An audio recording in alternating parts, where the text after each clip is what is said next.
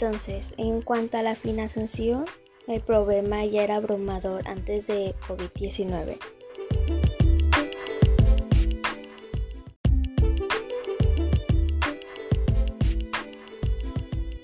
Hola, bienvenidos nuevamente a este espacio. ¿Cómo están? Espero que estén súper bien, sanos y salvos. El día de hoy traemos el último podcast que hablaremos sobre la comunicación educativa antes y después de la pandemia mundial que aún se sigue viviendo. Este, como ya saben, mi nombre es Rebeca Rubio y espero que les guste, agárrense algo para comer, para que estemos todos tranquilos y en a gusto. Y sin más nada que decir, comencemos.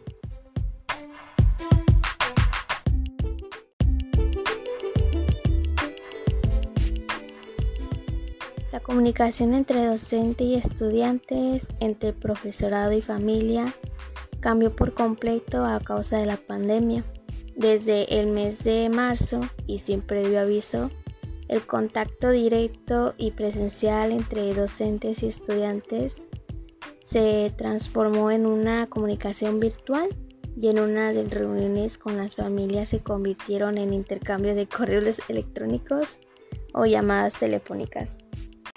Antes de la pandemia, el mundo se enfrentaba ya a ingentes desafíos para cumplir la promesa de lograr que la educación fuera un derecho básico.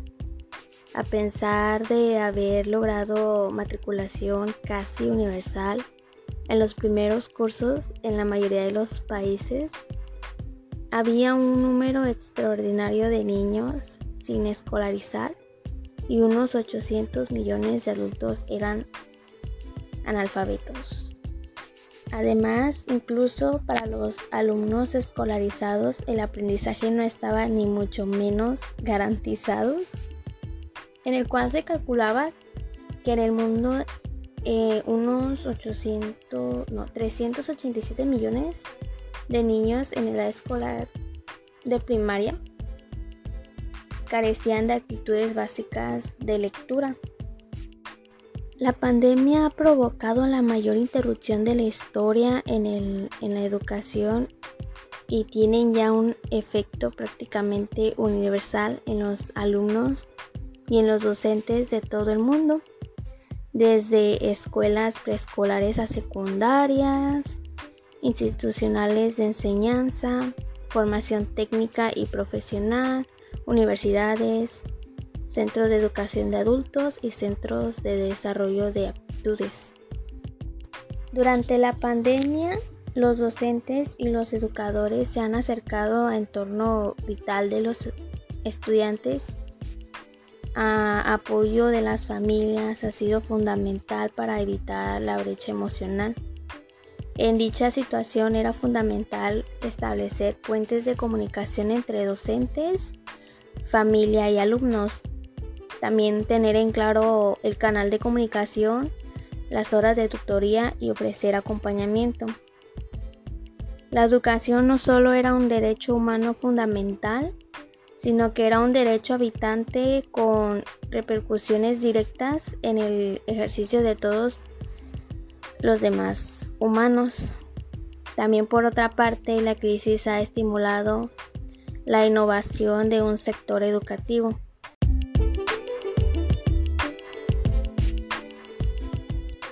Se han complicado enfoques innovadores en apoyo de la continuidad a la radio y a la televisión y a materiales para llevar.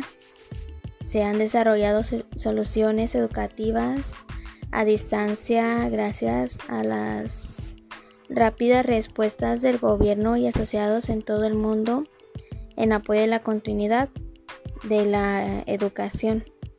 Antes de los cierres de las instituciones educativas en todo el mundo eh, y a la interacción de la formación no académica, se ha innovado considerablemente el aprendizaje.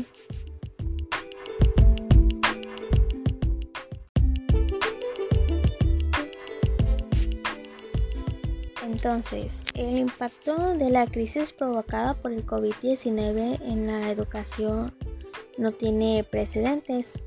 Ha, ha retrasado el logro de los objetivos internacionales en materia de educación y ha afectado de manera desproporcionada a los más pobres y vulnerables. Sin embargo, la comunicación educativa se ha demostrado resiliente y ha sentado las bases para la recuperación. En responsabilidad de los gobiernos y de la comunidad internacional, mantenerse fieles a los principios y llevar a cabo reformas, no solo para devolver a los niños y a los jóvenes el futuro prometido, sino para que los agentes educativos encuentren su función a fin de hacerlo realidad.